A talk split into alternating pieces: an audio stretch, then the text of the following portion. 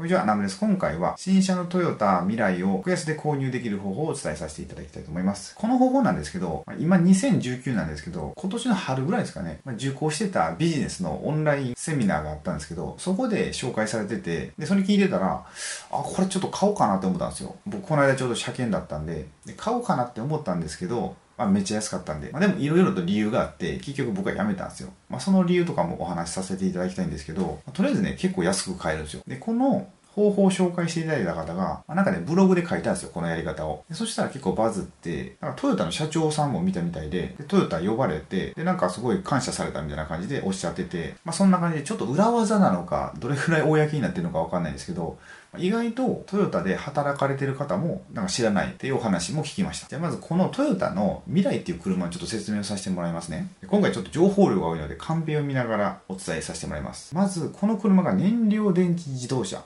FCV も。こういうのね、僕ほんとね、車に興味がないんで全くわかんないんですよ。もう乗れたら何でも OK。コスパ良かったら OK ぐらいの感じなんで、ちょっとね、情報に漏れがあるかもしれないんで、そこはちょっとネットで調べていただきますようお願いします。で、え、燃料が水素ですね。水素で走行。で充電がですね、3分するだけで650キロ走れるってことですね。650キロだったら結構すごいですよね。で、え、登録翌年度、自動車税が半額になると。で、それが6年間続くみたいですね。で、もし今、車で、レギュラーで車を乗られてる場合、まあその燃費とかにもよりますけど、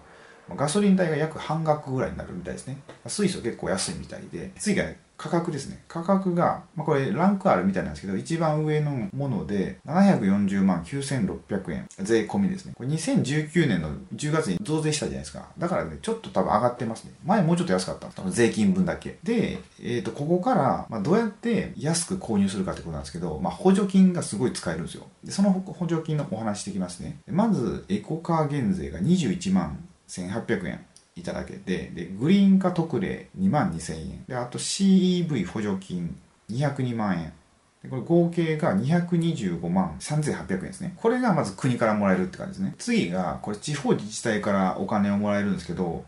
これを教えていただいた方って、その時東京の千代田区で申請を出したらしいんですよ。そしたら、101万円の補助金をもらえたと。で、これが僕が買うのをやめた理由なんですけど、一応ね、自分のところの、まあ僕三重県なんで、役所に電話したんですよ。そしたら、この補助金やってませんみたいな感じで言われて、だからゼロやったんですよね。だから、なんか、100万円損したみたいな感じになって、そこでかなりテンション低くなって、で、結局購入するのやめたみたいな、そんな感じですね。で、あと、この、地方自治体からお金をもらう場合は、その個人、個人事業主、法人とかで、また金額とか変わったり、まあ本当にね、その、お住まいの地域によって全然変わるんで、確か愛知のどっかだったかな？どっかだったら60万ぐらいもらえたりとか、まあ、ほんとその地域によってバラバラなんで、これは一度お住まいの役所に電話して確認してみてください。で、ここまでだとまだ、えー、326万円ぐらいですかね？この補助金とかが。で、さらに安く乗りたいじゃないですか。でそういう場合は、トヨタが最近始めた、なんかリースっていうのがあるらしいんですよ。でそれって4年後に半額で買い取ってくれるってことなんですよね。だからこの場合だと370万4800円が返ってくるってことですね。で、その4年後の返却の時の条件なんですけど、条件が車両の状態ですね。それが走行が4万8000キロまでが割増負担なし。ってことは1年間1万2000キロ以内だったら全然問題ないってことですね。で、あと車両の損傷減額っていうのがあるんですかね。またどれぐらい車が傷んでるかです。これが150点以内。150点以内ではちょっとよくわかりにくいんですけど、なぜバンパーを交換とか、あとドアに結構大きい傷があっても OK ぐらい。普通に乗ってたら全く問題ないぐらいですね。これを全部計算して、その地方自治体からのお金もマックスでもらえたとしたら、4年間で自分が払う金額っていうのが、だいたい43万ぐらいですかね。43万で4年間乗れるってことなんですよ。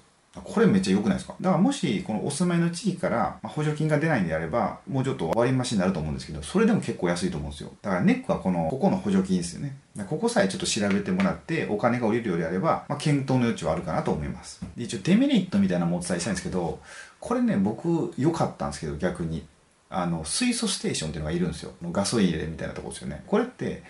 都会だとやっぱあるんですよね、ぼちぼちと。愛知とかめっちゃあるんですけど、で三重県って2カ所しかないんですよ。で、2カ所だったんですけど、たまたまなんとかまあ僕、普通に水素入れに行けるっていう距離だったんで、買おうって思ったんですけど、まあ、そのさっきの101万っていうのがなくなったんで、やめたんですけど、購入する前に、その水素ステーションの位置だけは確認しといた方がいいですね。水素入れるまで、まあ、片道1時間とかだったら、もう意味なくなるじゃないですか。なんで、まずそこの確認はお願いします。そう、あと、これを教えていただいた方がおっしゃってたんですけど、その補助金を申請して、その国からもらう補助金ですね。それって、まあ、数ヶ月後にもらえるみたいなんですけど、だから225万これまあ数ヶ月後に振り込まれるらしいんですよ。で、それを使って起業したらいいじゃないかっていうお話だったんですよね。まあ今副業 OK の時代だし、リアル店舗でさすがに副業っていうのはあんまないと思うんですけど、まあネットで起業とかだったら200ちょっとあったらまあ全然いいじゃないですか。そうしかも利息ないし。僕なんか自分で起業して、で、その後、この中国輸入をしようと思った時に、政策金融公庫からお金借りたんですよ。で、その時って、まあなんかね、